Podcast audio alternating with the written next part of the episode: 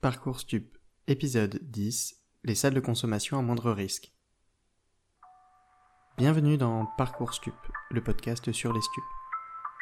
Dans ce podcast, nous allons parler de substances à usage non médical, ce que le législateur appelle souvent drogue. Mais ce podcast ne fait à aucun moment l'apologie de la consommation de stupéfiants. Il est destiné aux usagères et usagers de substances à usage non médical, du personnel de santé, mais encore du grand public qui souhaiterait s'informer sur ces questions. En cas d'inquiétude, si vous pensez souffrir de dépendance notamment, je mets le lien vers des organismes gouvernementaux francophones qui seront là pour vous aider. Bon podcast.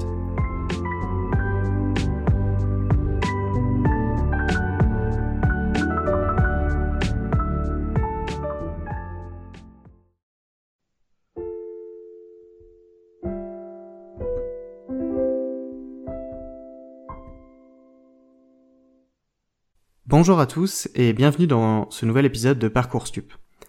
Pour la rentrée, je vous propose un sujet qui me tient particulièrement à cœur, les salles de consommation à moindre risque. Alors aujourd'hui, pas question de parler de salles de shoot, de shootoirs, encore moins de bus de crack, n'en déplaise à Madame Dati.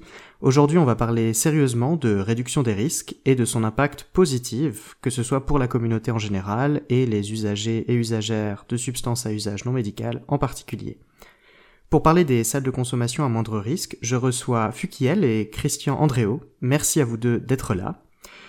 Euh, Fukiel, tu es étudiante en mathématiques et informatique et tu te classes dans la catégorie des jeunes adultes, c'est-à-dire 18-25 ans. Euh, sur Twitter, tu témoignes de ton quotidien de personnes euh, alcoolodépendantes et usagères de drogue euh, par voie intraveineuse, en particulier les opioïdes. Euh, tu témoignes également de ta vie en tant que malade chronique et autiste, mais pas que. Euh, tu partages aussi ce qui te fait rire et tu interviens dans les débats pour défendre une position anti-criminalisation des usagers. Donc bienvenue à toi, Fukiel. Merci beaucoup. Euh, Christian Andréo, c'est souvent grâce à toi que je suis au courant des prises de position éclatées au sol du gouvernement sur euh, les questions de toxiques. je pense en particulier au dernier euh, consommateur complice auquel on a eu droit de la part de notre président cette semaine, que tu as ponctué d'un très sobre saleté. Euh, Christian, tu as un parcours associatif et militant euh, avec une très longue carrière chez Aide et plusieurs euh, et depuis quelques années chez Addictio dont le slogan est Agir ensemble face aux addictions en milieu de travail. Aujourd'hui, on va surtout se concentrer sur ton activité comme administrateur bénévole de l'association Gaia, fondée et soutenue par Médecins du Monde en 2005, si je ne me trompe pas. Euh, le lien vers l'historique de l'association, euh, je le mettrai d'ailleurs dans la description en dessous de l'épisode. Euh, cette association accompagne une salle de consommation à moindre risque et c'est de ça qu'on va parler aujourd'hui. Je rappelle aussi que tu es administrateur de la fédération Addiction, dont le lien sera aussi sous l'épisode. Voilà, donc bienvenue à toi aussi Christian. Un merci. Grand merci à vous deux d'être là. Du coup, voilà, comme d'habitude, pour commencer l'épisode, j'aimerais bien qu'on parte euh, de l'expérience, euh, de, la user experience. Euh, du coup, voilà, j'aurais bien aimé qu'on discute un petit moment, Foukiel, sur ton ressenti. Pour commencer l'épisode, j'aurais bien aimé qu'on qu'on voit avec toi, bah justement, comment est-ce que tu as découvert les salles de consommation à moindre risque À quel moment de ton parcours de consommation tu as découvert ça et tu t'es orienté vers ce genre d'espace? Euh, alors tout d'abord, j'avais déjà entendu parler des salles de consommation à moindre risque sous un, un autre nom moins favorable euh, auparavant dans, dans, les médias et tout ça, mais je j'étais pas du tout proche de ça. Je ne savais pas exactement si c'était un projet, si c'était sur Paris, tout ça. Ça, je n'en savais rien encore. Et euh, j'ai, je suis, je, je follow des personnes sur Twitter qui sont aussi usagères de drogue par intraveineuse et euh, j'ai fini par apprendre qu'il y en avait une sur Strasbourg. Donc, euh, j'ai pu apprendre que ce n'était pas au cours de, au stade de projet ou quoi que ce soit. Et euh, je suis aussi, du coup, moi, comme tu l'as dit, usagère de drogue par voie intraveineuse. Et il y a eu un moment où je suis allée sur Paris, parce que du coup, je suis en région parisienne, chercher du matériel euh, de réduction des risques en CARUD, ou en STEP, c'est-à-dire en, en CARUD, c'est un centre d'aide et d'accompagnement de et de réduction des risques pour les personnes usagères de drogue.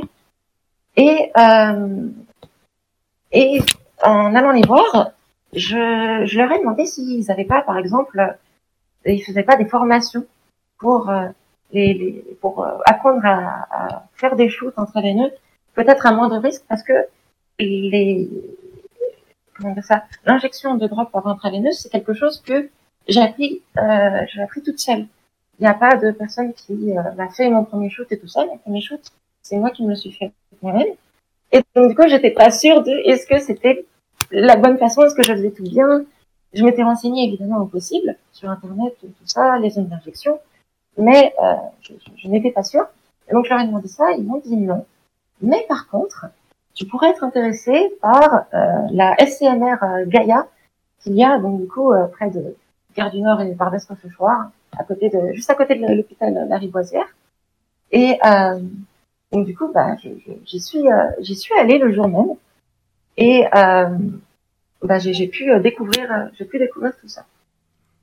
D'accord. Et puis du coup, alors avant qu'on parle de la justement de la SCMR, je me disais pour comme beaucoup d'usagers, euh, je trouve surtout en période de Covid, il y a pas mal de gens maintenant qui achètent par internet, que ce soit sur le darknet, mais après effectivement ça arrive pas avec le mode d'emploi. Euh, on va dire en, mm. en, termes de matériel éducatif sur Internet, euh, en tant que néo-usagère, est-ce qu'on trouve euh, du matériel cohérent? Enfin, quel genre d'informations on va trouver sur Internet? Euh, Bah, je dirais, il y a, il y a des informations qui sont quand même pertinentes et tout ça, notamment par exemple sur les zones d'injection, comme je disais. Donc il y a les, les enfin, différentes zones, qui, il y a certaines zones qui sont euh, ok de, de, de, se piquer dedans, donc par exemple euh, les avant-bras, etc. Tout ça. Il y a des zones où, enfin, faut, faut pas le faire trop souvent et tout ça. Ça peut être un peu délicat, ça peut faire mal, comme par exemple les mains.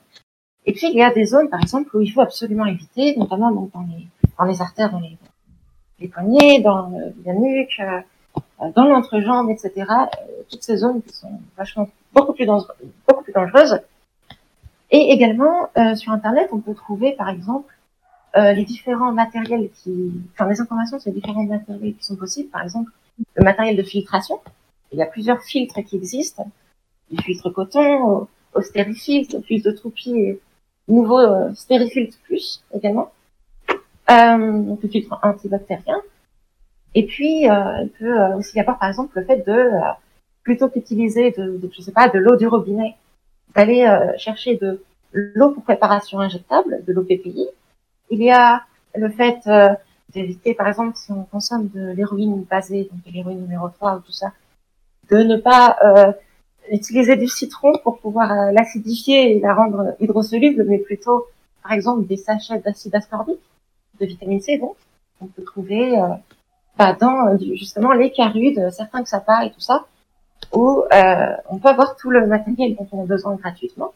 Le fait qu'on puisse trouver ça, tout ça gratuitement également en carude, c'est une information que j'ai découvert euh, sur Internet.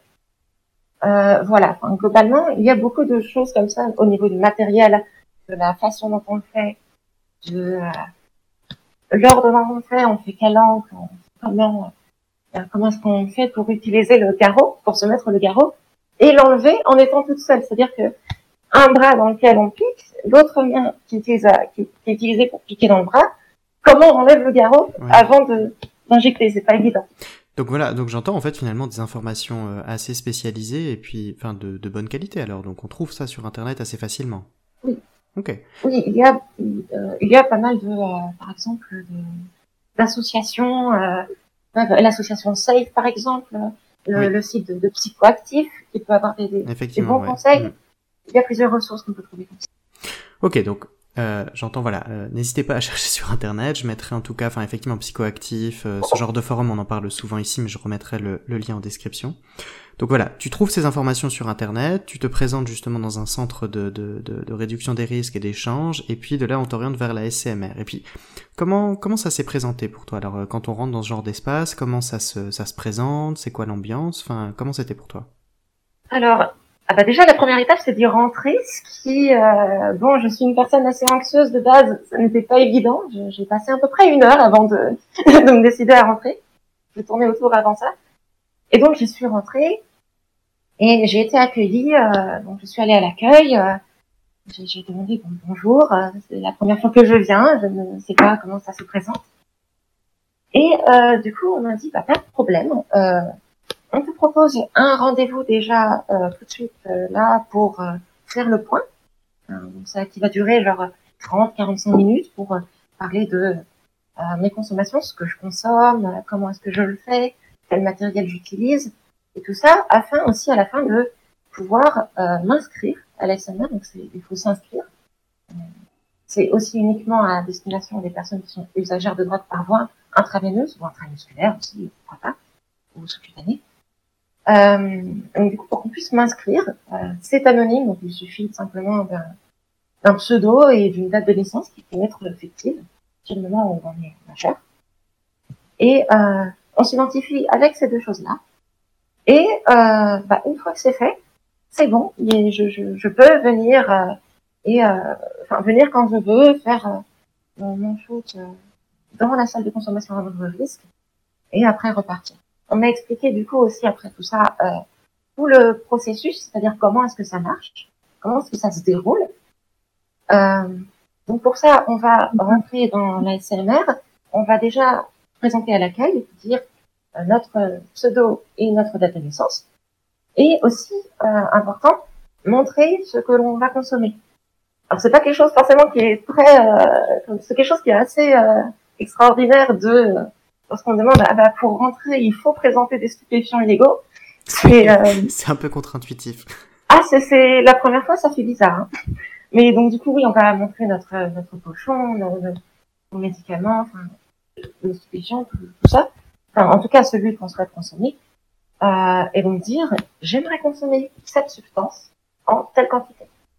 C'est important de faire ça parce que ça permet d'éviter que des personnes viennent sans rien et euh, genre qui demandent ou fassent le eh, t'aurais pas un truc à me traiter et tout ça. Ou bref forcément c'est c'est je veux dire c'est des questions légales après qui rentrent en jeu euh, qui sont importantes pour la SMR de, de respecter. Donc euh, voilà. Une fois que c'est fait on dit bon bah d'accord. Et euh, on se lave les mains. Euh, on change le masque. Euh, on rentre dans le, dans le, du coup, dans la salle principale. Alors c'est, euh, je veux dire, souvent on a cette, euh, cette image, par exemple, sur les, les, les d'articles, de, journaux et tout ça, de, parce que ça va parler des salles de shoot, où ça va être une photo sombre avec une cuillère sale et tout ça. Oui, la, la stock photo typique quand on met héroïne sur sur. C'est ça, c'est c'est ça, c'est presque, enfin, il y a 30 personnes à côté de l'image qui sont qui, sont par terre en train de faire une overdose. Euh, c'est si on étendait l'image. Non, non, là, c'est bien quelque chose qui s'apparente, euh, je ne sais pas, à une salle euh, comme on pourrait en trouver dans une mairie, en fait. Mhm. Quelque chose comme ça, ou avec des. Euh, donc, ça, ça, se présente sous une forme de, en tout cas, à la salle de consommation de, de Paris, sous une grande, une grande salle avec une sorte de, de, de, de, comptoir sur lesquels il y a plein de, matériel de réduction des risques et une personne qui va venir les distribuer, demander ce dont on a besoin. On va venir euh, donc du coup dire, euh, eh bien j'aimerais pouvoir avoir une seringue de CC, j'aimerais pouvoir avoir une aiguille ou deux de 27 de jauge, 32 jauges, etc. On prend tout le matériel dont on a besoin, qui est donc bien sûr stérile et bien propre. Euh, alors, en temps de Covid, on va après ça se laver les mains une seconde fois. C'est jamais. Et ensuite, on va venir se positionner euh, sur euh, une des, des, enfin sur un autre euh, du coup comptoir euh, où il y a plusieurs chaises. Et il peut y avoir euh, du coup une partie où c'est, enfin c'est bien dégagé, une autre partie où c'est pour les personnes qui préfèrent un peu plus d'intimité, où c'est comment dire ça, un peu comme par exemple bah pareil en mairie, les enfin avec les, les, rideaux sur le côté ou des choses comme ça. Enfin pas les rideaux, mais les barrières sur le côté pour. Euh... Un paravent comme ça.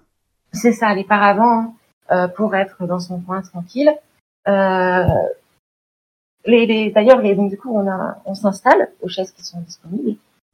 Euh, le champ, quand on arrive, quand on s'installe, on a du coup un, une table qui est désinfectée à chaque fois, donc à chaque passage.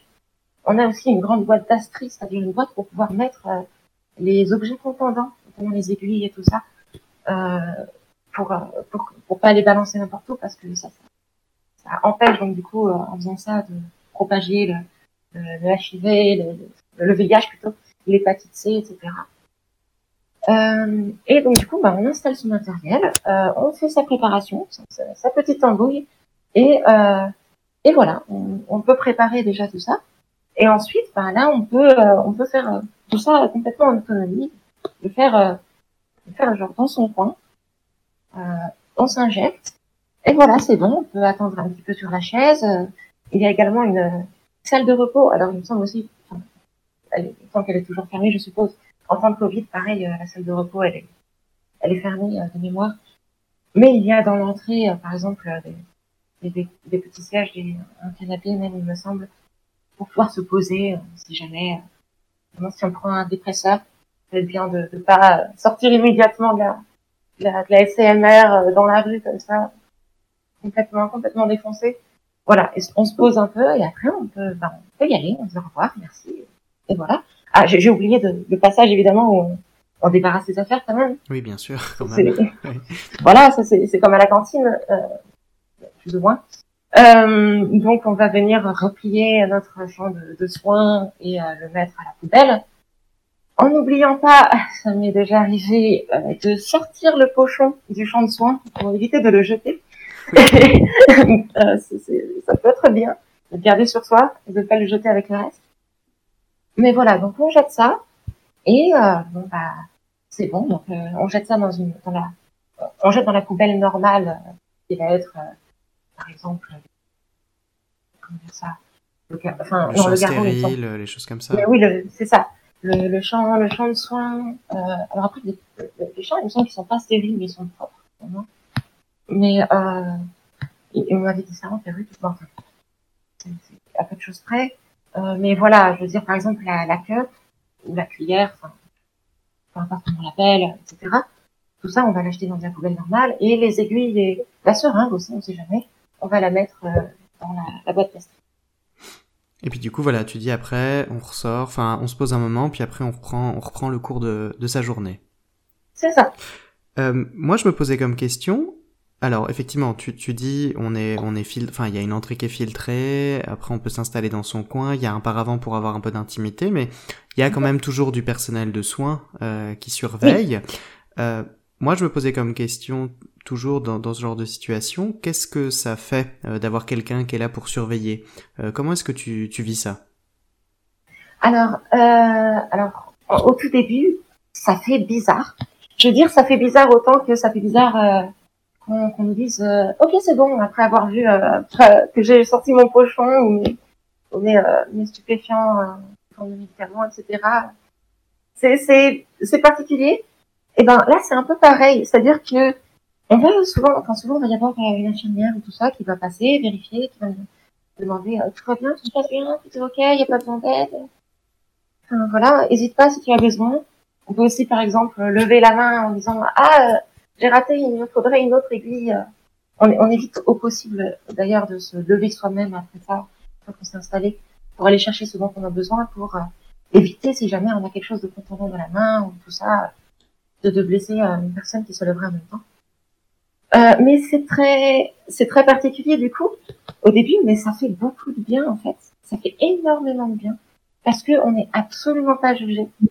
On est, c'est vraiment, c'est pas du, euh, c'est du non-jugement sincère. C'est pas du euh, ça se passe bien, ah, hein, euh, amuse-toi bien ou je ne sais pas. voilà, c'est vraiment du, c'est sincère, c'est-à-dire que euh, il y a des fois où j'ai eu beaucoup de mal, ça j'ai raté pas mal de fois de suite, euh, tout ça, j'ai eu besoin d'aide. On est venu m'aider un petit peu et tout ça, et euh, enfin quand j'ai réussi, j'étais en mode yes j'ai réussi. Et euh, les, ce qui était incroyable c'est que les infirmières et tout ça autour de moi étaient véritablement euh, contentes pour moi. Étaient en mode yay! Et c'est et ça fait beaucoup de bien. Parce que si je viens en SCMR ce n'est pas pour euh, ce, n'est pas pour euh, me faire juger ce n'est pas pour euh, dire ça qu'on vienne me dire la drogue c'est mal ou qu'on vienne me dire ah t'es conso quand même essaie de enfin, fais plus comme ça fais comme ça je, veux dire si j'ai besoin de conseils et de, de, de, gérer ma consommation, pour ça, il y a l'Exapa, par exemple, il y a les centres d'addictologie, euh, les carrés aussi, où je peux en parler. Mais lorsque j'ai un CMR, c'est pour consommer. Et ça, euh, le personnel le sait bien. Et donc, du coup, c'est pas, euh, je veux dire, c'est pas la peine de se morfondre tout ça ou se dire ah c'est triste quand même. Je veux dire, c'est vraiment le fait d'aider la personne à minimiser les risques. C'est vraiment le principal, c'est la réduction des risques. Et le fait que ce soit aussi bien intégré, ça fait beaucoup de bien. C'est euh, c'est très rassurant et je m'y sens en sécurité. Je m'y sens en sécurité. Je me sens pas comme s'il y avait, euh, je sais pas, la police qui euh, essayait de me mettre derrière les barreaux. Non, là, on essaye de me mettre dans un, dans un contexte qui est safe, en respectant mes pratiques, en respectant les doses. C'est moi qui choisis les doses, etc. Enfin, si je je suppose que si je si je dis euh, oui bon j'aimerais prendre 3 grammes d'héroïne on risquerait de me dire que ce serait pas forcément une bonne idée mais euh, voilà dans la mesure du raisonnable euh, c'est quelque chose qui, euh, qui est respecté et ça fait beaucoup. D'accord, donc finalement, voilà, un, bon positionnement de la part des, professionnels. Et puis, au-delà des professionnels, justement, c'est quoi l'ambiance dans une salle de conso à moindre risque? Enfin, euh, devant la salle, dans la salle, c'est quel genre d'environnement, euh, de personnes qu'on va croiser? Puis toi, tu t'y sens comment dans cet espace? Alors, euh, déjà, un truc important, c'est que on peut avoir beaucoup, surtout si on n'est pas allé, de clichés pour la euh, quant à les personnes qui les fréquentent. Euh, ou alors ça, ça peut être même d'ailleurs de manière générale avec les personnes euh, usagères de drogue. Euh, on peut s'imaginer que les personnes usagères, de...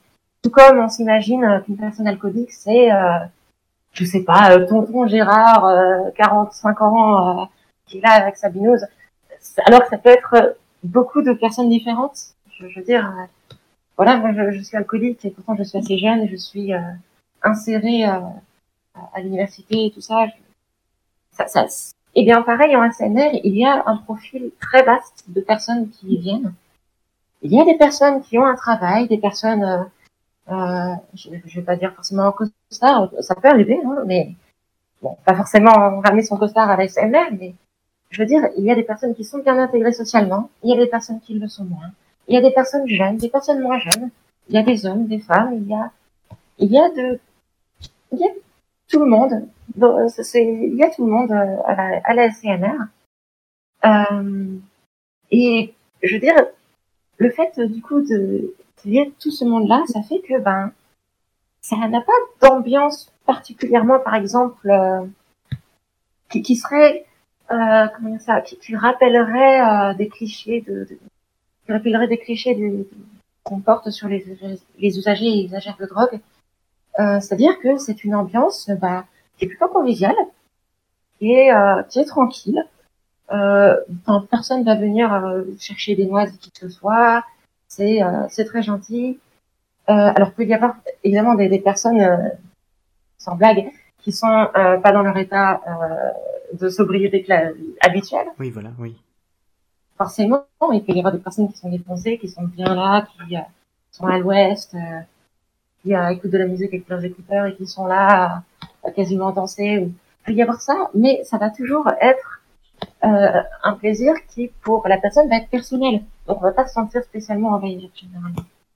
Hmm. Moi, quand j'y vais, bah, je trouve l'ambiance sympa. Je trouve que c'est agréable aussi parce que je me sens, pareil, intégrée, c'est-à-dire je, ça peut faire bizarre, ça, ça, me fait bizarre personnellement, par exemple, euh, de, de, me dire que les personnes autour de moi pourraient avoir cette image-là, de, enfin telle image-là de moi-même parce que je consomme.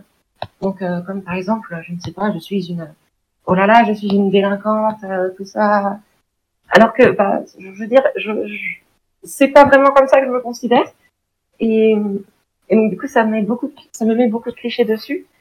Euh, et lorsque je vais en SCLR, euh, je ne me sens pas comme si l'on m'appliquait des clichés, comme si on me voyait d'une certaine façon parce que je consommais. Et ça fait une différence aussi. Euh, et de manière générale, bah oui, je, je m'y sens plutôt bien en vrai. C'est-à-dire je me sens absolument pas, euh, comment ça, je, je me sens pas, vu qu'il y a du respect, euh, je suis tranquille, je ne suis pas jugée, euh, et je peux faire, euh, je peux prendre du plaisir, faire, faire mon affaire et, être tranquille et avoir de la liberté. Eh bien, euh, eh bien, je me sens vachement bien moi. C'est vrai qu'en t'écoutant parler, je me, je me, remémorais les quelques fois où j'ai eu l'occasion de, de, visiter des SCMR, et c'est vrai qu'à chaque fois, l'ambiance que j'ai en tête, c'est ça, c'est euh, une salle de don du sang. Euh, en fait, avec effectivement un profil très varié de personnes qu'on retrouve dans la salle, mais quelque chose d'assez calme et assez protecteur, quoi. Alors que finalement, c'est vrai que si on écoute un peu euh, euh, les grandes gueules, on va avoir l'impression effectivement de, de, quelque chose entre, ouais, quelque chose du style du bar PMU avec beaucoup d'agressivité, de stress, alors que finalement, c'est un endroit très calme, très feutré, avec effectivement beaucoup de beaucoup de ouais plus que de bienveillance de, de non jugement quoi chacun chacun est là pour faire ses trucs et puis les gens regardent pas quoi mm. C'est ça. Il faut bien se dire que, euh, euh, comme j'ai dit, moi je suis une personne anxieuse de base. Euh, je, me, je me sens vachement bien dans, dans CSMR, mmh. dans cette CSMR. Et euh, l'ambiance, l'ambiance est beaucoup plus, euh, comment dire ça? Je dirais que l'ambiance qui collerait avec l'esprit collectif, euh, ce, qu'on pourrait imaginer de base, un bar colle beaucoup mieux à ça que que la SMR. C'est la SMR, c'est beaucoup plus comme, je sais pas, si on allait dans une sorte de d'atelier, mhm. en fait, un peu peut-être. Euh, alors, tu dis que ça, ça ressemble euh, à des établissements de vente du sang. Je n'ai jamais pu donner mon sang, malheureusement, parce que je mhm. suis diabétique, etc., tout ça. Mais euh, je pense que je peux voir à quoi, à quoi euh, ressemblerait une, une salle de don du sang euh, via ça. C'est-à-dire que je pense que, que je, je, pense que ça colle bien. Ça collerait bien. Une dernière question sur, sur l'ambiance. Mhm. Moi, je me demandais aussi euh, ton ressenti en tant que femme euh, de ce genre d'espace. Euh, Est-ce que tu, enfin, de, de, en prenant les, les lunettes de ton genre, euh, quel regard tu, postes ce, tu portes sur ce genre d'espace? Euh, Alors, ce qui est sûr, c'est que déjà quand même, j'y suis allée quelques fois à la SMR quand même, et clairement, il y a moins de femmes que, que d'hommes qui y vont, clairement. Mais pour le, enfin, pour autant, je, je veux dire, je n'ai jamais eu spécialement de, de par exemple, je n'ai jamais eu de spécialement d'ennui ou quoi que ce soit vis-à-vis de ça ou de, enfin, d'ennui, je vais même dire de, de, de minuscule ennui, c'est-à-dire de, de, de, regard ou je ne sais pas spécialement. Euh, je, je veux dire même même de la part des autres des autres usagers usagères euh, usagers du coup de drogue euh, qui figurent, je veux dire il y a, euh, bah, il y a des fois, il y a une fois par exemple où euh, j'avais oublié mon briquet et euh, j'ai demandé, enfin, je me disais mince, est-ce que vous auriez pas un briquet et tout ça? Et la personne à côté de moi, bah, qui était, bah, qui était typiquement un homme et tout ça, bah, m'a placé le briquet et enfin en disant tiens, vas-y, tu me rends après et tout de façon très gentille. Hein, Merci à lui d'ailleurs, ceux qui nous écoutent. Mais euh, et je veux dire, sans rien de plus. C'était tout. C'est-à-dire qu'il n'y avait pas de. Euh, J'appréhendais un peu parce que lorsqu'il m'attendait, parce que je m'attendais, je sais pas, un, regard tout ça machin, ou, ou même de la part euh, de la part d'autres usagers euh, de manière générale, euh, avoir des remarques et tout ça. Mais non, c'est-à-dire que vraiment c'est, je pense, c'est beaucoup aidé par le fait que, comme je dis, il y a un peu de tout le monde qui est en ASMR, que ce soit donc du coup des personnes intégrées non intégrées, euh, et du coup, le fait que ce soit pas seulement au niveau du, du genre que ce soit varié, mais aussi sur d'autres aspects, euh, de manière générale, ça, euh, ça, ça incite, mais ouais, globalement, ça incite les gens à, à ne pas spécialement réfléchir euh, au visage, en fait, à la couverture du livre. Mmh. Donc, euh, donc là-dessus, j'ai pas tellement trouvé que euh, je me sentais, par exemple, euh, ça, pas à ma place de trop dans les toilettes pour hommes, je ne sais pas, enfin, je veux dire, où, où j'étais en mode, ah, c'est pas, c'est pas le, c'est un endroit où je me sens euh, en décalage. Ça, ça a jamais été un, ça a jamais été un souci. Et puis, notamment également, euh, alors, il y a peu de femmes dans les personnes euh, usagères qui y vont, mais il y a quand même pas mal de femmes dans les personnes qui euh, sont notamment dans les, euh, par exemple, les, les, les travailleurs travailleuses sociaux et tout ça, les, les infirmiers et infirmières et tout ça, il y a des femmes. Et donc, du coup, c'est pas comme si c'était que des hommes partout dans la pièce. Ouais. Il y a aussi des femmes. Et euh, bah, d'ailleurs, quelque chose aussi qui, euh, qui fait que ça peut être, que ça peut être euh, ça. confortable. Euh, réconfortant aussi, confortable, oui. Euh, c'est que euh, il peut y avoir, et je ne sais pas, hein, je n'en ai aucune idée, parmi les personnes qui travaillent à la SMR, des personnes qui sont aussi consommatrices. consommatrices. Hmm. Et donc du coup, euh, si ça se trouve, il y a des personnes usagères, euh, des femmes usagères de drogue dans euh, les, euh, dans les SAMR, et ça ne m'étonnerait pas du tout parmi les personnes qui y travaillent. Hmm. Donc, même même euh, sans voir de personnes qui consomment directement femmes, c'est pas tellement dépaysant. Ok. Alors, merci beaucoup en tout cas pour, pour le partage de, de ton expérience. On reviendra un petit peu, enfin, sur la partie un peu plus discussion en mhm. troisième partie tout à l'heure. Euh, je me tourne maintenant vers, euh, vers Christian. Euh, ça, on passe du micro au macro. Comment ça se passe pour euh, pour ouvrir une SCMR en France? Euh, Je sais que pour les Canadiens, par exemple, il faut demander euh, au gouvernement fédéral une exemption du droit, etc., pour créer une zone de non-droit. Moi, je me demandais en, France, officiellement, c'est à qui qu'on fait la demande pour ouvrir une SCMR, et puis d'où vient le, le, financement pour ce genre d'établissement? Alors, les, les, les, salles, les salles de conso jusqu'à présent, euh, bénéficient, si tant est qu'on peut dire, euh, d'une exception à la loi, donc d'un décret spécifique qui permet leur, euh, leur ouverture. C'est-à-dire que sont prévues euh, dans la, dans la loi santé, mais euh, soumises à euh, des crédits et des, des, des, des une, une, réglementation particulière, est toujours du, du ressort de l'expérimentation. Alors, expérimentation qui vient d'être prolongée récemment, euh, alors que le, mouvement euh, cohérent euh, eût été, compte tenu du fait que l'évaluation qui a été rendue par cette équipe de l'INSERM est, favorable, aurait dû être pérennisé et donc rentrer dans des dispositifs de droit commun pérennes comme le sont les CARUD, les XAPA, etc. Ça n'a pas été fait. Euh, donc il y a eu un arbitrage qui a été rendu, qui a quand même été rendu en faveur de, la santé, euh, puisqu'on est toujours sur des équilibres hein, entre euh, intérieur et, euh, et, et santé. ministre de l'Intérieur, que ce soit par la voie de la préfecture ou autre, est fondamentalement opposé à, aux salles, aux salles de consommation. Une guerre étonnante hein, quand on voit, mmh. quand on voit, peut-être qu'on y reviendra. Ouais, ouais, ouais. Mais euh, voilà. en tout cas, donc on est, ce qu'il faut comprendre, c'est qu'on est sur un décret d'exception. Donc le, le problème, c'est qu'à chaque fois qu'on doit un petit peu bouger euh, les choses, donc il faut une nouvelle version du décret. C'est passé par exemple avec le crack. Hein, le décret initial euh, prévoyait que la consommation de injection. Compte tenu de la crise du crack, a pris aussi de faire bouger le décret pour, pour que les salles puissent prendre en compte aussi euh, la consommation de, de crack, dont avoir des postes d'inhalation. Euh, donc ça, à chaque fois, faut négocier une autre euh, version du décret, etc., etc. Ça, c'est juste au niveau du euh, plaidoyer lobbying sur les textes. On n'en est même pas encore à l'implantation. Sur euh, sur l'implantation propre, proprement dite, donc elle doit s'inscrire dans le cadre expérimental qui existe. Hein. à l'heure actuelle, on pourrait tout à fait se permettre, y compris financièrement, d'avoir beaucoup plus de salles que les deux qui existent. il faut ensuite un accord entre la municipalité et la préfecture. Donc entre euh, entre entre mairie et euh, et État, n'est-ce pas? Euh, C'est ainsi que, par exemple, la mairie de Lille a voulu bouger là-dessus. Le préfet a dit non. Bon. Il y a des discussions qui sont à, l'heure actuelle dans dans d'autres villes, y compris à Paris pour pour les extensions. Et à chaque fois, c'est une. je parle pas des. Je parle pas des négociations. Je parle pas là de négociations sur l'implantation.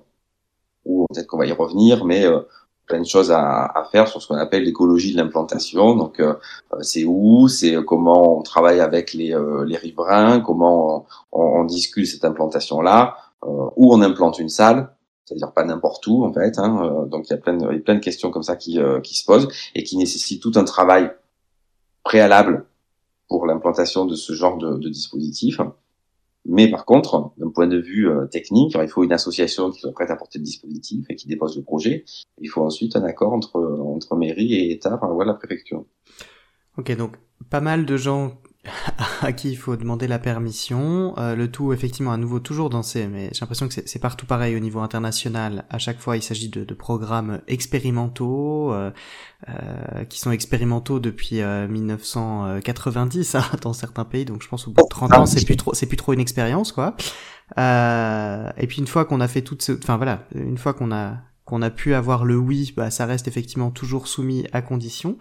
Et Et tu dis voilà qu'il faut qu'il y ait aussi une, association qui, qui, porte ce projet. Euh, et après, comment comment ça se finance euh, un établissement comme ça? Parce qu'on entend il y a du personnel, des infrastructures, dans des endroits qui coûtent cher.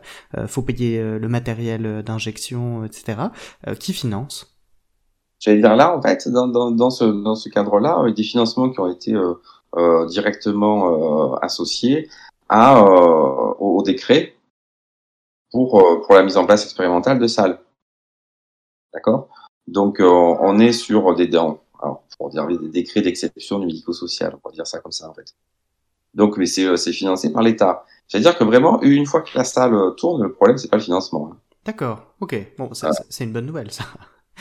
Oui, oui, oui. Non, mais c'est, une bonne nouvelle.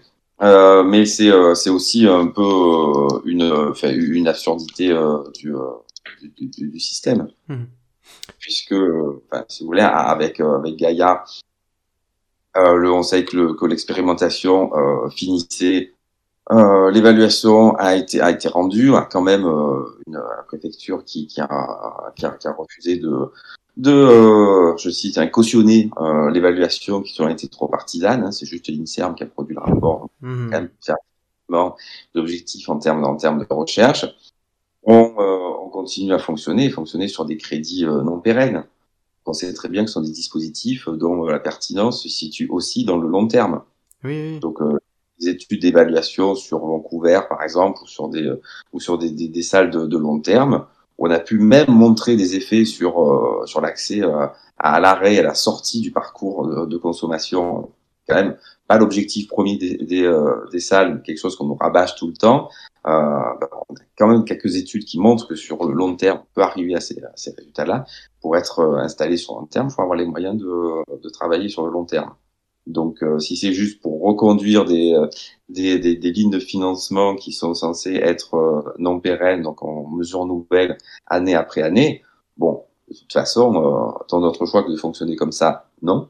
Euh, mais euh, c'est pas une politique de santé cohérente. Une... Je, voudrais juste, je, voudrais juste, revenir sur, euh, sur euh, un, échange sur, euh, sur l'acte de consommation dans la salle, en fait. Oui. Euh, parce que c'est vrai que sur la dénomination française, donc on s'attache hein, à salle de consommation à moindre risque. On parle aussi euh, de, de salle d'injection supervisée. Oui, alors voilà, c'est moi c'est vrai que dans tête j'ai le, le, SIS en tête pour euh, Supervised Injection Service. C'est comme ça en tout cas qu'on le trouve dans la littérature anglophone c'est très important de le rappeler en fait. Et c'est très bien ce qui a, ce qui a été dit, c'est-à-dire que euh, il y a une supervision de la consommation. Euh, elle peut être, euh, elle peut être euh, à distance, en fait.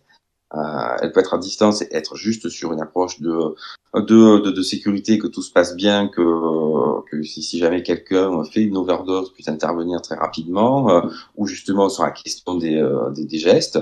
Il y a certains carus qui font de, de l'accompagnement à l'injection, hein, sur une certaine éducation à l'injection, dire ça comme ça, euh, comme euh, donc de, de la de la euh, donc euh, pour apprendre des bons gestes. oui, il y en a, et qu'on peut se faire très mal avec avec la pratique d'injection, quel que soit le produit. Donc tout ça, c'est aussi le travail de de, de, de, de la salle. Et c'est vrai que je rejoins tout à fait ce qui a, ce qui a été dit. Euh, la salle, c'est pas un squat amélioré avec euh, un peu de personnel au milieu, en fait. Mm. C'est quelque chose de euh, relativement aseptisé aussi. c'est pas un lieu de vie, en fait. c'est un lieu où on vient consommer en sécurité. Voilà. Parce que si vous vous rappelez pourquoi on a besoin d'endroits où on va consommer en sécurité, c'est parce qu'il faut voir les, les, les, les, conditions dans lesquelles la consommation de rue se passe, en fait entre deux bagnoles, euh, dans des sanisettes, euh, dans des conditions euh, sanitaires et de sécurité qui sont absolument désastreuses. Mmh.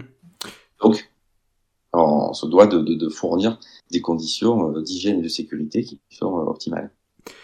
Et justement, alors quand on parle, enfin, tu, tu, tu parlais là-dessus avec justement la, la, la, consommation entre guillemets à, ciel ouvert. Euh, la première question, la question qui suit tout de suite quand on en parle dans le débat public, euh, quand on parle d'implantation d'une SCMR, c'est euh, comment le voisinage va vivre l'implantation d'une SCMR. Ça, euh, comment comment c'est quelle est la réalité du terrain en fait? Une fois que avant l'ouverture et après l'ouverture, comment le voisinage euh, vit ce genre d'espace? Dirais que ça dépend du voisinage. euh, non, parce que sur le voisinage, n'est pas un bloc euh, uniforme. Hein. Ce qu'il faut, euh, ce qu'il faut bien avoir en, tête, c'est que on, va pas implanter une salle de consommation dans un endroit où il n'y a pas de problème avec l'injection de la consommation de rue. Hein.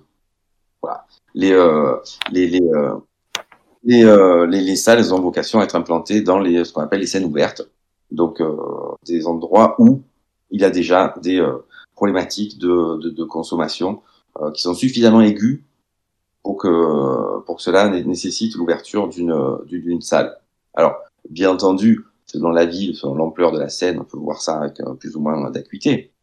Euh, les, les, réactions de, de, du voisinage vont de euh, on veut pas de ça chez nous, hein, not in my backyard, hein, c'est les NIMBY. Mmh. On, ça, on le trouve, euh, alors certes, sur les salles de consommation, on le trouve aussi sur les carudes ou euh, même euh, sur des antennes de permanence sociale euh, autres. Hein, je veux dire, voilà, pas tout le monde qui a, pas, pas, pas, tout le monde qui a envie de voir, ça que ce soit ces pauvres ou, ou les restos du cœur, ou et a fortiori quand il s'agit de, la drogue, où là on tombe toujours quand même sur quelque chose, une vision un peu paroxystique de, de, de, de ce qu'on peut être amené à rejeter.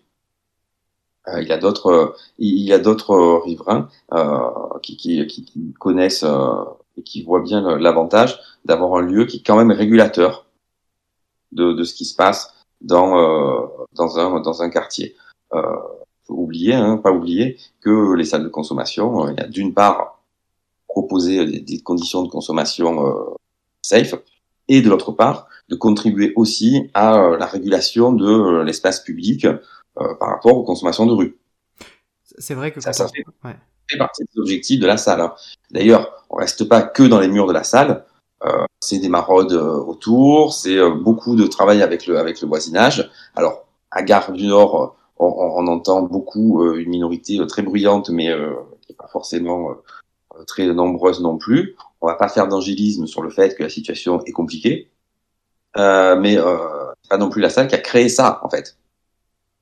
Ouais, c'est-à-dire que avant la salle à Gare du Nord, euh, c'était pas le club Med, quoi. Non, c'est ça. Donc, donc ça, ça, ça reste compliqué. C'est aussi des problématiques qui ont, euh, qui se sont euh, euh, rajoutées à ça, hein, notamment le crack, en fait, dans le contexte d'implantation de la salle. En fait, ça n'est pas prévu pour euh, la crise du crack à Paris.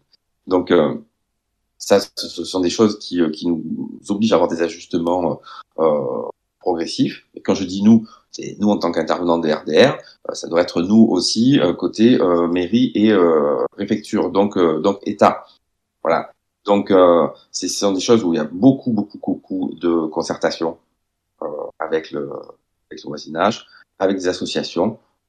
Voilà, il y a par exemple l'association ici Barbès qui nous qui nous qui nous soutient, qui a bien l'avantage d'avoir d'avoir cette salle.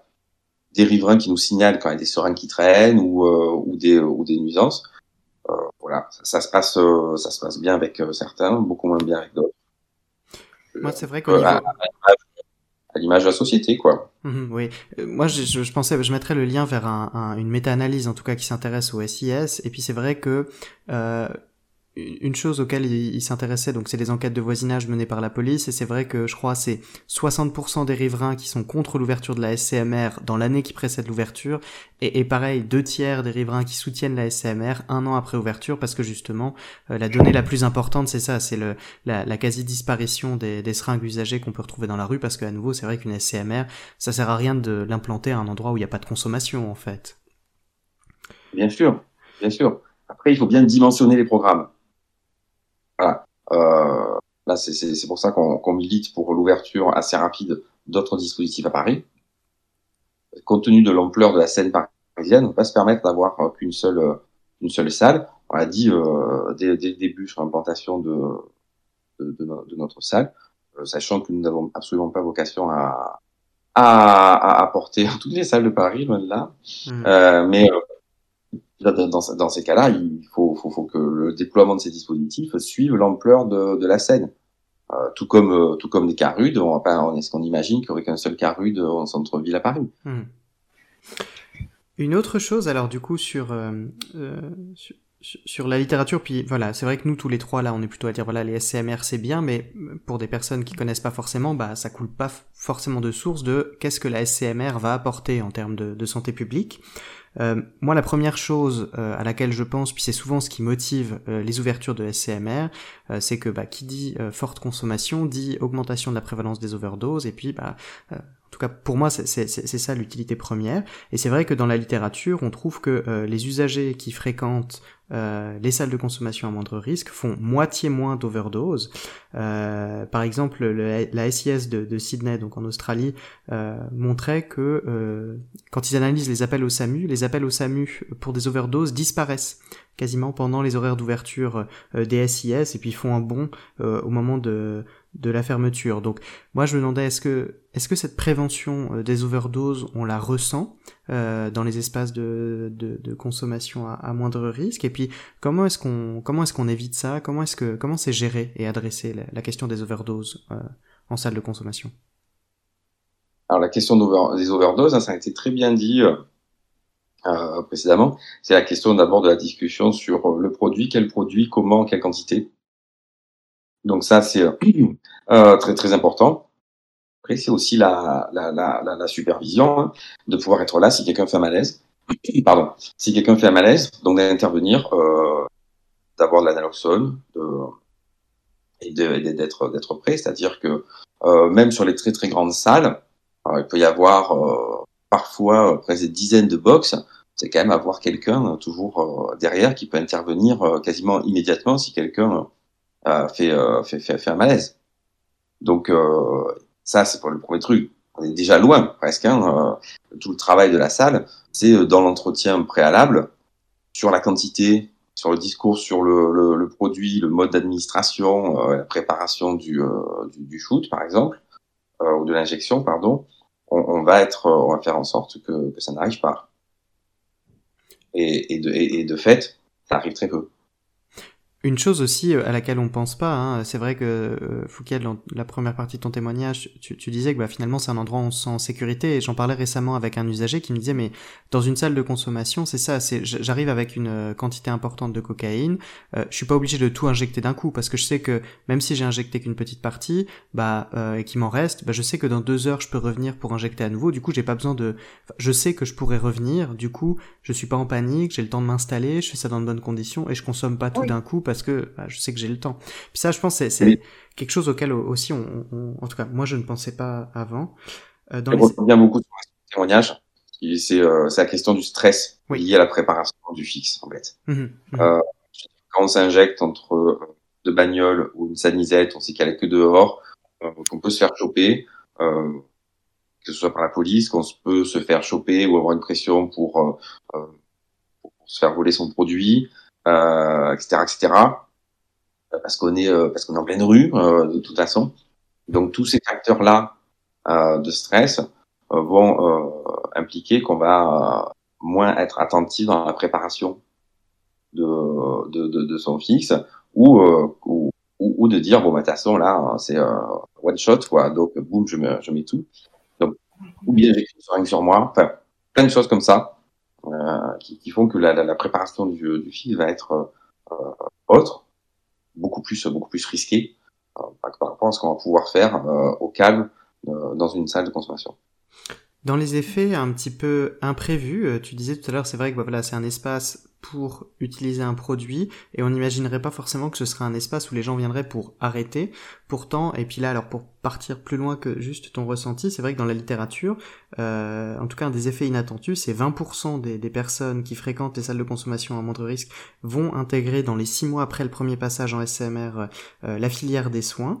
Euh, on observe également aussi, alors ça je trouvais assez perturbant, je crois c'est c'est euh, un tiers des gens qui vont commencer à diminuer euh, l'usage par voie intraveineuse puis passer sur d'autres types de, de, de consommation.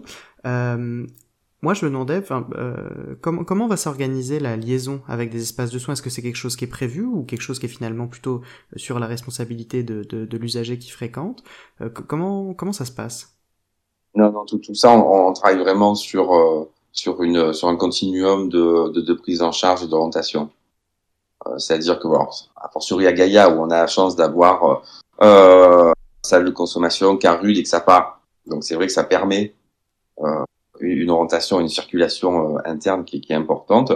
Après, euh, tout le travail des, des, des intervenants, c'est autant de laisser la personne tranquille euh, qui va venir euh, chaque jour, trois fois par jour, pendant des semaines. C'est-à-dire pas sans dire presque sans dire bonjour, mais faire sa conso et uniquement sa conso, et de nouer contact et de discuter et de proposer euh, d'autres d'autres d'autres services, de discuter de ses consos au moment où il y a des choses qui vont qui vont émerger. Euh, moi, je crois aussi euh, au fait que plus on, on fournit de conditions euh, favorables aux personnes, plus elles vont être à, à même de prendre soin d'elles-mêmes. En fait, et, et, ça progressivement, ça amène vers vers la possibilité ou en tout cas le, le désir de entre guillemets s'en sortir. Et quand on dit s'en sortir, c'est pas forcément d'arrêter ta consommation. Ça aussi en fait, hein, c'est important dans la philosophie de, de et, dans, et, dans, nos discussions. En fait, euh, toute la finalité de, de la réduction des risques, euh, c'est pas d'arrêter de consommer, en fait. Mmh. Oui, euh, c'est de réduire les risques. En, en, en, consommant. Et de fait, on va pouvoir réussir à, entre guillemets, stabiliser des gens dans leur consommation sans, sans euh, forcément avoir l'image de l'usager de rue euh, totalement euh, désocialisé, etc. Donc tout ça, on va inscrire les personnes dans un euh, dans un continuum. Ça va commencer parfois par euh, un, un, dépistage du VIH ou du ou du VHC. Euh, ça va commencer par des soins, vraiment de petite bobologie sur des abcès quand il y en a par rapport à l'injection, mais aussi par rapport à d'autres d'autres soucis de, de, de, santé. Tout ça va commencer à à, à être comment dire, un réinvestissement de, la personne sur son corps, sa santé, éventuellement ses droits. C'est bien comme ça qu'on travaille. Alors, pas en autarcie, hein, parce que on travaille aussi avec toutes les, les, les structures euh, qui, qui, qui, qui, qui œuvrent sur ce champ aussi. Les personnes bougent de structure en structure. Hein. Même si on est la seule salle de consommation, ils fréquentent d'autres carudes, euh, que ce soit à Paris, mais parfois aussi euh, d'autres endroits euh, dans, dans, dans l'année. Donc tout ça, c'est la responsabilité des acteurs et des, structures qui portent les dispositifs euh, d'échanger et d'être en, en réseau. Alors ça, c'est le présent. Moi, je me demandais maintenant, puis je, m'adresse à vous deux, euh, quel futur euh, pour ce genre d'espace, quel développement souhaité. Moi, j'entendrais déjà deux trois points, notamment bah, l'adéquation entre euh, euh, le nombre de personnes euh, qui ont besoin d'accéder à ces espaces et euh, la capacité d'accueil de ces espaces. Euh, tu disais notamment avec la crise du crack, puis ça c'est au-delà de Paris, euh, je pense que c'est partout en Europe actuellement que le crack est problématique du point de vue de la, de la, réduction des risques. Donc je dis c'est ça, c'est des locaux de consommation avec des salles d'inhalation. quel, quel genre de, de développement souhaité pour le futur, pour ce genre d'espace? En nombre, c'est-à-dire que euh, il faut déjà un truc de base, c'est qu'il y, a déjà un réseau d'accueil bas seuil des usagers de drogue en France, c'est le réseau des carudes. Il faut que la consommation de produits soit euh, autorisée dans les carudes. Ça, c'est la base. C'est la base. En fait, euh, euh, il y a plus, d'une cinquantaine, euh, je sais même plus en combien il y a de carudes en France, beaucoup plus ça, beaucoup plus que ça. Pas tous peuvent le, se le permettre, même techniquement à l'heure actuelle. Peu importe. En fait, il faut une modification des, des missions socles des, des carudes pour permettre la, la, la consommation. Ce que veut pas dire qu'on va ouvrir des salles de consommation de façon massive dans, dans en France euh, ce qui veut dire par contre que ça doit être une mission, euh, une mission euh, ajoutée. Et pour avancer sur ces questions-là, ça c'est le premier truc.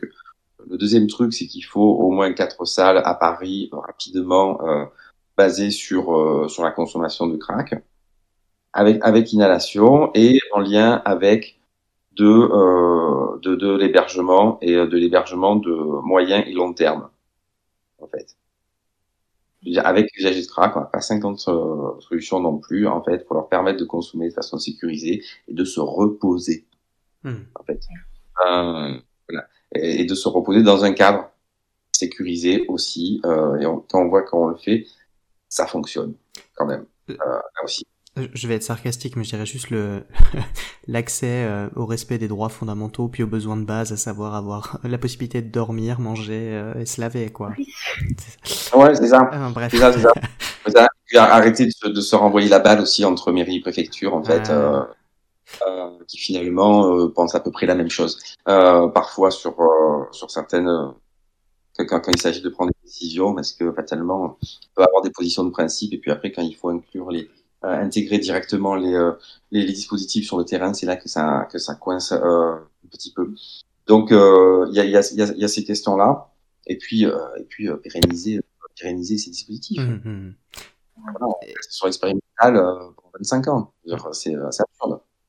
Et puis toi, Fouquiel, ton regard, enfin tes espoirs pour le futur, pour ce genre d'espace, quels sont-ils? Eh bien, ça rejoint, ça rejoint beaucoup ce que Christian a dit parce que euh, bah, lorsque je, par exemple, si je prends du point de vue de bah, mon expérience personnelle, je suis allée euh, quelquefois du coup en, en SCNR. Au final, je suis la majorité des fois, même depuis que je que, que je connais les SMR et que je suis allée pour la première fois où je consomme, ce n'est pas un CMR et la raison pour ça, c'est que euh, là de chez moi à la SMR, euh, il y a plus d'une heure de trajet. Euh, allez.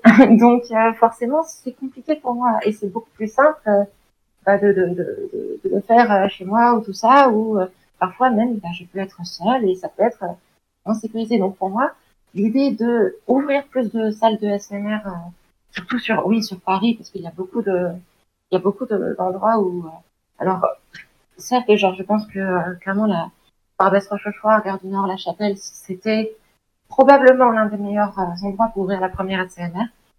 Euh, mais le fait de pouvoir en ouvrir plus dans des zones comme ça qui sont euh, beaucoup fréquentées par les personnes usagères de drogue par voie intraveineuse, et notamment par des personnes qui le font dehors, qui le font dans les lieux publics et tout ça, parce que pas d'autre choix, c'est extrêmement important. Euh, J'avais pas pensé du tout au fait de euh, pouvoir autoriser ça en carude, mais c'est une excellente idée. Genre, je pense que, que clairement, ça peut être, ça peut être très très bien parce que ça me permettrait, euh, moi personnellement, par exemple, de beaucoup plus facilement pouvoir avoir accès à, à une consommation qui soit euh, surveillée. Je connaissais pas le, le, terme de SIS ou quoi que ce soit. J'ai appris beaucoup de choses. Merci beaucoup d'ailleurs. Hmm. mais euh, mais oui, genre c'est euh, c'est clairement quelque chose qui est qui est important. Je pense aussi potentiellement au niveau des horaires, c'est-à-dire que euh, il y a des fois où, par exemple, euh, je n'ai pas d'endroit spécialement où est-ce que je pourrais le faire. Et euh, je ne peux pas aller, par exemple, à l'ASMR parce que bah, il est trop tard. Et euh, je pense que ce serait pas mal s'il pouvait y avoir, mais bon, ça c'est des espoirs dans le futur, évidemment, là on n'en est pas à cette priorité-là, mais ce serait pas mal si euh, il pouvait y avoir des endroits où, euh, par exemple, de nuit ou tout ça, il y avait la possibilité de, de, faire ça euh, la nuit. Euh, alors moi également, je ne suis pas, je ne suis pas usagère de, de crack, donc euh, je, n'avais pas parlé de tout cet aspect-là, c'est vrai. Mais mais oui, c'est-à-dire que comme par exemple, je ne sais pas, on a des, pharmacies de, de, garde qui existent pour euh, des personnes qui sont alors qui sont moindres, mais qui ont besoin de pouvoir s'approprier des médicaments dans la nuit bah, peut-être qu'il pourrait y avoir des, des, comme ça, des endroits de garde où ce serait possible de le faire aussi. Hein. Enfin, voilà, là, je veux dire, ça, je pars dans des, dans des choses qui peuvent être euh, plus loin, à long terme, idéalement, mais euh, ça pourrait être pas mal. On a le droit de rêver là, c'était le voilà les espoirs pour le futur, mais voilà, on sait très bien que déjà si on arrive à sécuriser 1% de ça, ce, ce sera bien. Mhm. Ok, donc ça euh, c'est le... ouais. Euh, oui, oui, euh, je... euh, vas-y, vas-y. Alors moi ça c'était pour le, le, futur. Après moi je me demandais donc si on revient dans le présent et puis un peu ce qui s'annonce pour nous. On est dans une année de présidentielle donc euh, évidemment que enfin là déjà on voit le cannabis euh, c'est un sujet d'embrouille. Euh, les bus de crack comme dit Rachid Dati ça va être aussi un sujet d'embrouille. Moi je me demandais dans dans ces débats finalement euh, qui sont portés par des gens hors milieu de la santé euh, et, et, et, surtout hors milieu associatif, euh, en tout cas d'un milieu qui soit en, contact avec ces problématiques, pour vous, euh, votre expérience de, d'usager professionnel de ce milieu-là, c'est quoi les, les, la polémique qui vous énerve le plus et, et, et qui vous donne l'impression que les gens comprennent pas ce dont on parle? Euh... Ah, je, je sais pas. Euh, je t'en prie, Christian. Vas-y, vas-y, vas-y, vas-y, bien sûr, vas-y. D'accord. Euh, je pense honnêtement, euh, avec tout ça, ce qui m'énerve beaucoup, ce sont les personnes qui vont justement euh, être, euh, par exemple, qui vont dire euh, ah les euh, ça les les, les ACMR, les, les tout ça, euh, genre pas, pas dans pas dans mon pas dans mon voisinage justement comme comme comme vous disiez, et euh, en parallèle, qui vont après se plaindre du fait qu'il y ait des personnes qui consomment dans la rue, tout ça, c'est s'il y en a un dans le voisinage, ça permettra à ce qu'il y ait moins de personnes qui consomment dans la rue? Le fait qu'il y ait des personnes qui, euh, qui, oui, qui consomment le soir et tout ça euh, dans, dans, le- dans les rues de Paris, c'est euh, lié au fait que il n'y a pas d'endroit, d'autres endroits pour, euh, pour eux en fait, à- où, consommer. C'est du coup quelque chose qui me frustre beaucoup. Mais, euh, mais voilà, par exemple. Et puis de ton côté, Christian? Je suis hors- hors de moi sur euh, l'instrumentalisation euh, politique euh, qui, qui, qui est faite de, de la stigmatisation des usagers de drogue. Ouais. C'est insupportable. C'est insupportable, euh, c'est insupportable parce que euh, parce que les gens sont euh, ni plus bêtes ni plus euh, fachos que, que, que, ce qu'on pense et quand on leur explique les choses, euh, euh, ils comprennent quand ils voient les dispositifs sur le terrain, ils comprennent aussi. Euh, quand on explique aussi que certaines certains prennent du cannabis, ouais, mais d'autres boivent leur whisky tous les soirs ou euh, euh, c'est pas comme si euh, personne fumait non plus. Plein de choses qu'on peut euh, qu'on peut expliquer. Il y a plein de euh, de, de, de paradigmes même hein, euh, qu'on peut faire bouger dans les représentations de, de l'usage de produits euh, dans, dans, une, dans une société.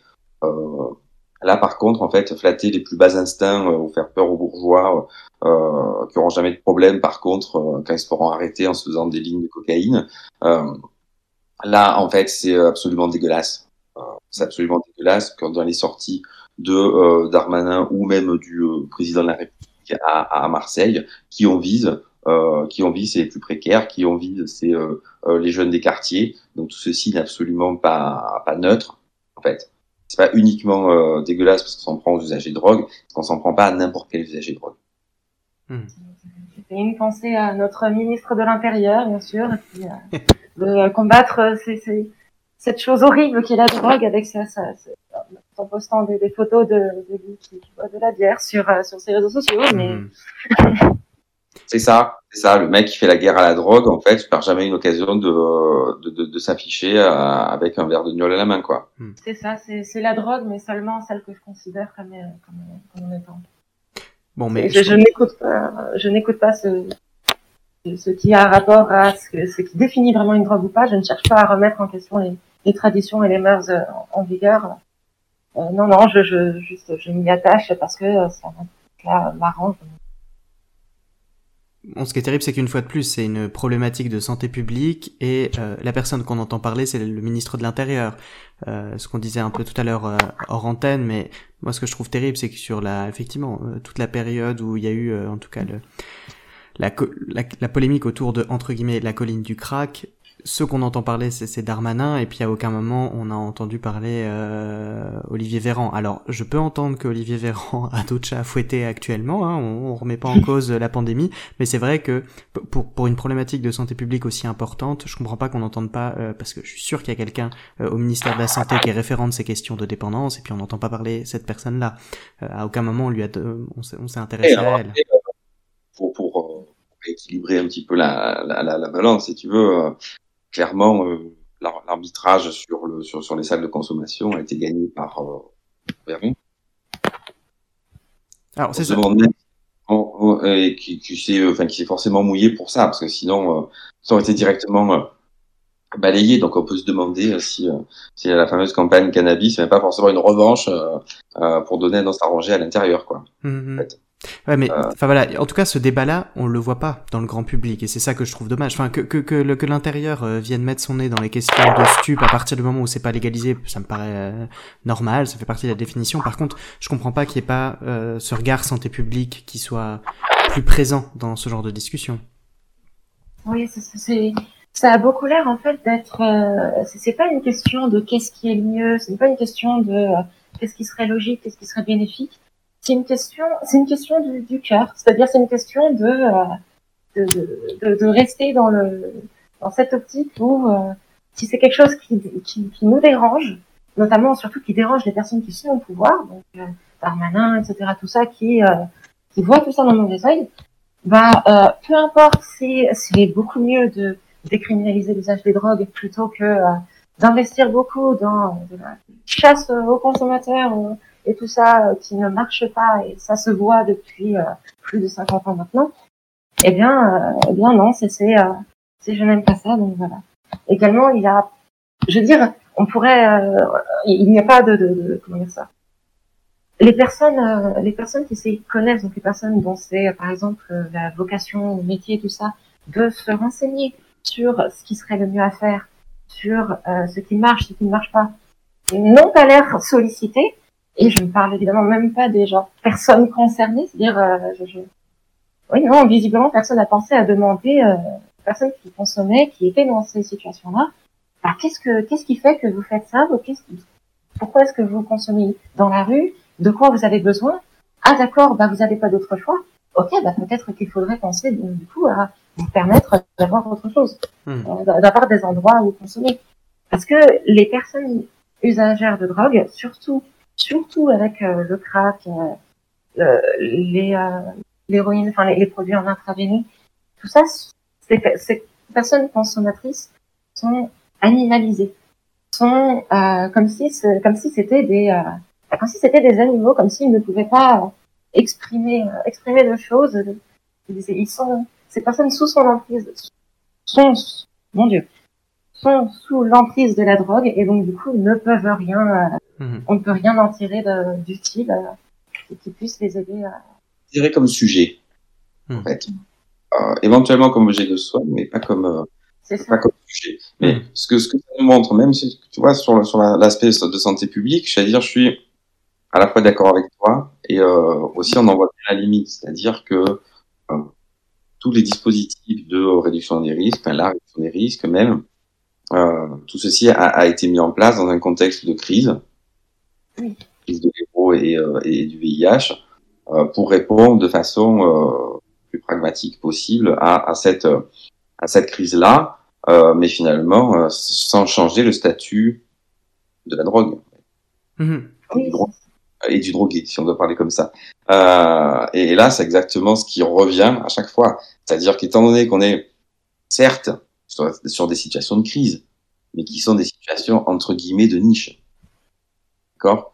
Euh, Ça veut pas dire que c'est pas euh, aigu quand, quand, quand, ça se pose, mais on n'est pas sur euh, une crise de santé publique massive, euh, comme on a pu la connaître.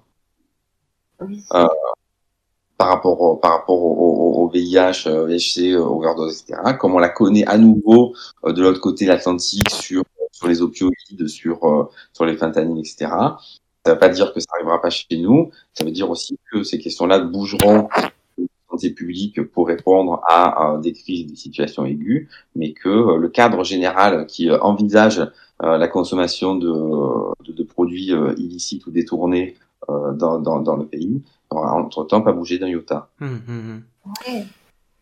Ça, se voit d'ailleurs, si on prend par exemple euh, l'exemple de la Suisse et tout ça, euh, il y a eu tous les, les, projets de, ça, de maintenance et tout ça pour les personnes addictes à l'héroïne, parce qu'il y a eu une crise massive, euh, en réponse à une crise massive de, de, de criminalité, etc.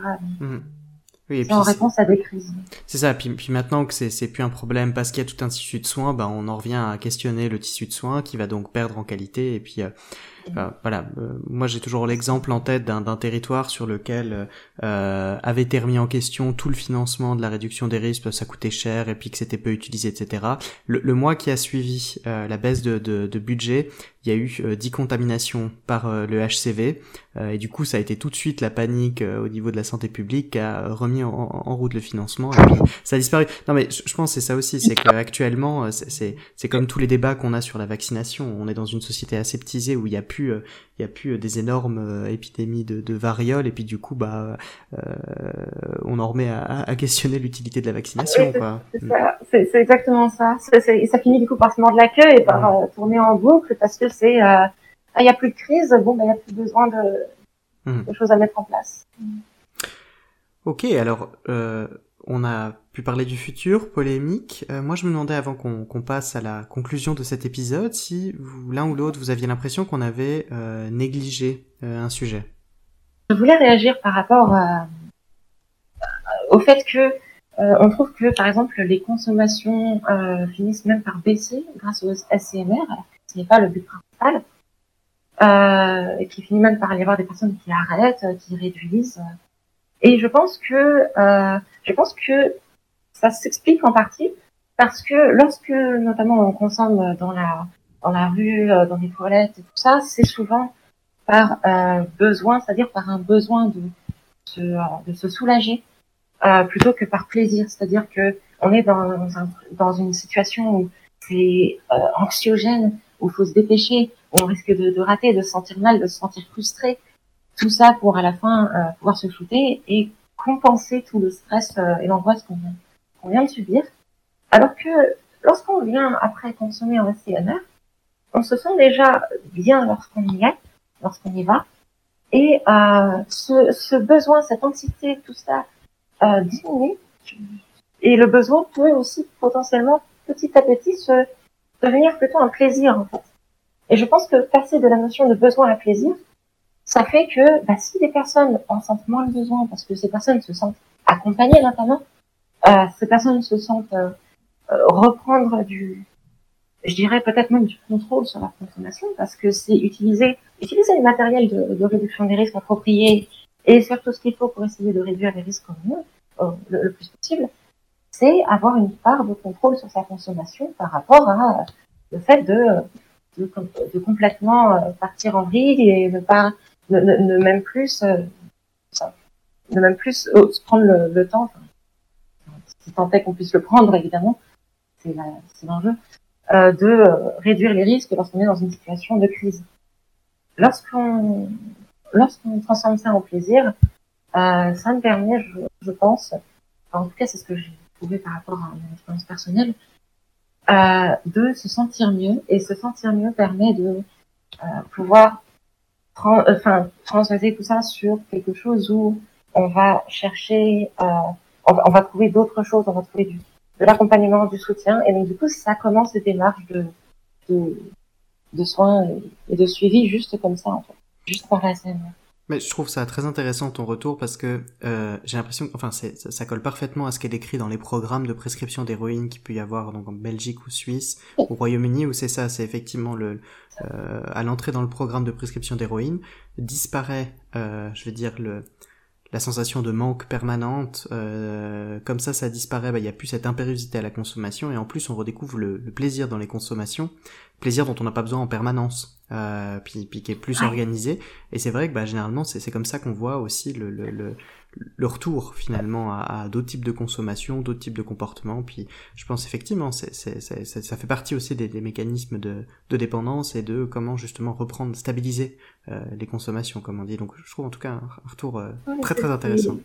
Merci beaucoup. Mais, euh, mais oui, c'est ça. C'est-à-dire que personnellement, par exemple, euh, euh, j'ai fait un peu tout dans le sens où euh, je me suis injectée en salle de consommation à mon risque.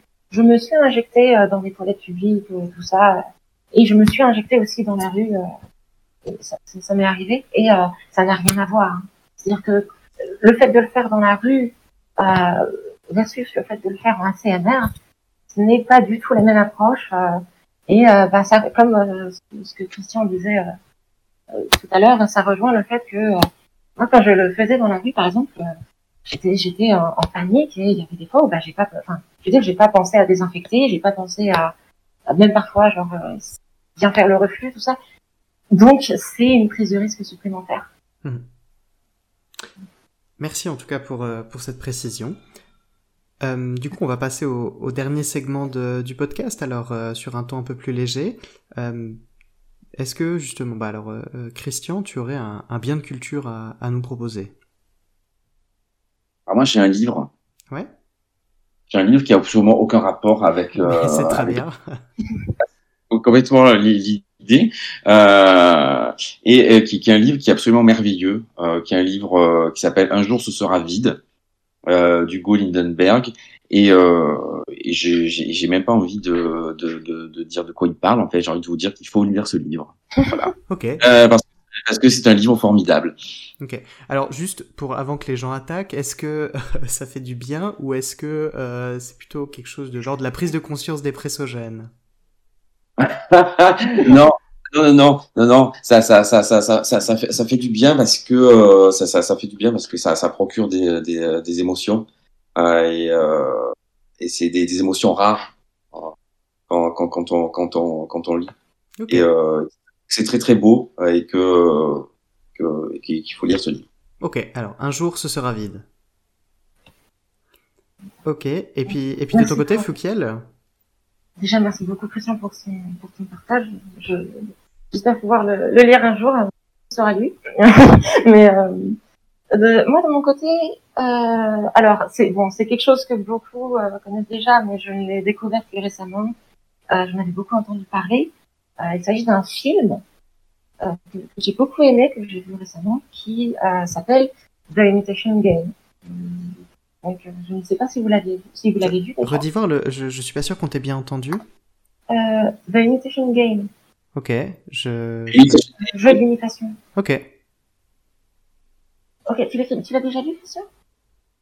Oui, c'est le film sur euh, Alan Turing. Exactement, euh, ah. exactement. C'est donc du coup, euh, oui, un, film qui reprend la, la vie d'Alan Turing et notamment euh, tout le passage pendant la Seconde Guerre mondiale, lorsque euh, il a été sollicité pour tenter de, de, de déchiffrer le, le les, les, messages codés des, des Allemands, euh, des, des, nazis, qui cryptaient leurs messages via une machine qui s'appelait la machine Enigma et qui était euh, euh, virtuellement impossible à, à, à, déchiffrer en fait euh, avec les, les, les, ressources de, de l'époque. Et euh, donc du coup, euh, on a fait appel à Alan Turing pour, pour s'en charger et essayer de, de trouver une solution. Euh, du coup, c'est un film qui a beaucoup euh, un aspect historique, c'est-à-dire que ça reprend beaucoup des, élé des, éléments de la vie qui euh, sont du coup bien arrivés.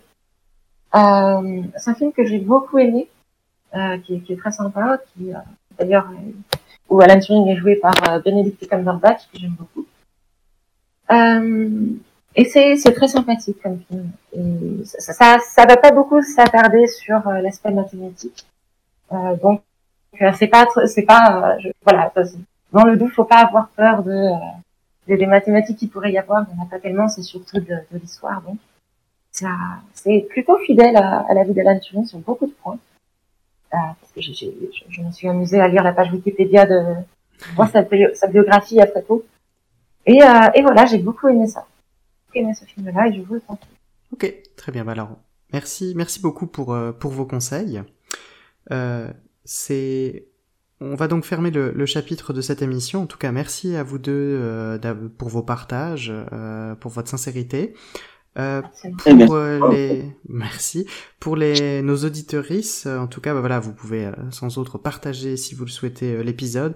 Moi ce qui m'intéresse plus en tout cas c'est de pas hésiter à venir sur Twitter faire des retours sur cet épisode en particulier ou, ou, ou le format de l'émission en général. Pour ce qui est de l'audio j'ai bien conscience que c'est toujours compliqué au montage donc si jamais quelqu'un veut me donner des astuces pour mieux gérer Vegas Pro c'est toujours avec plaisir. En tout cas voilà pas hésiter à partager dire ce que vous souhaiteriez voir dans, dans, de futurs épisodes. En tout cas, pour les prochaines semaines, à partir de la rentrée, euh, les prochains sujets, euh, le tabac, le cannabis, le CBD et probablement assez rapidement aussi la question des écrans. Euh, merci à, vous tous d'être là. Je vois que cet été il y a eu pas mal d'écoutes, euh, voire certains m'ont dit qu'ils avaient écouté ça dans la voiture pour euh, sur la route des vacances. Enfin, merci pour vos pour vos écoutes, pour vos retours, pour vos partages. C'était le lézard violet. On se dit à bientôt dans Parcours Stup.